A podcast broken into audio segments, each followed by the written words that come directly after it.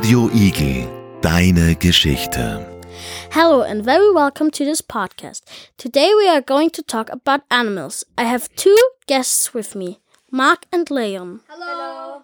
And we will talk about pets. Dear listener, do you have a pet at home? Is it a crocodile? Is it a poisonous snake? Is it a spider? Or is it just a cute little cat? Or a dog?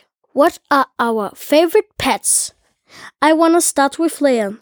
Is it true that you have a crocodile? Of course not, Gabriel. I don't have a crocodile.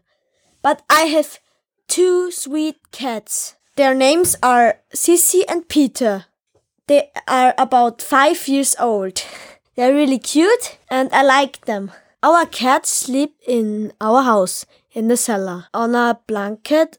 They are not really dangerous. But one day they brought us a mouse. Wow! Speaking of dangerous, Mark, do you know any dangerous animals? Yes, of course. I know some dangerous animals, like a poison spider or a poison snake. Gabriel, would you like to have a snake or a spider at home? If they are in a glass tank, I would like to have them. But if they are just in the garden, I don't like to have them.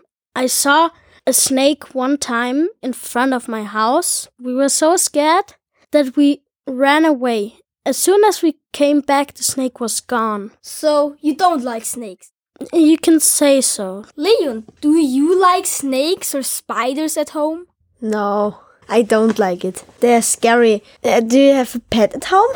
No, I don't have a pet at home. I wish I had one, but my mom said it's too much work and we're not at home. The pet was alone the whole day. But my neighbor has a cat and I really like the cat. His name is Timmy and I, I often feed him. But my aunt has got two cats too. They are called Mimi and Murli, and I really like them. They're really funny names. Yeah, I yes. know. I know, I like the cats. Gabriel, do you have a pet? I have a cat. Mark, do you want to tell us about a very dangerous animal? Yes, I've heard about a really, really scary dog. And he fought about eight hyena against to uh, protect a single sheep. A single hyena protected a sh- single sheep. Oh man, I can just imagine how he will protect a human if that would happen. I read the story about a big snake, anaconda. It ate its owner. I've heard a story about a family who bought a tarantula, but one day, tarantula escaped out of its glass tank. The whole family tried to search for it, and one, only one, found it. But he was so shocked because the tarantula laid eggs and some of them hatched. Dear listeners, let us know if you also have any scary pet stories. Radio Igel, deine Geschichte.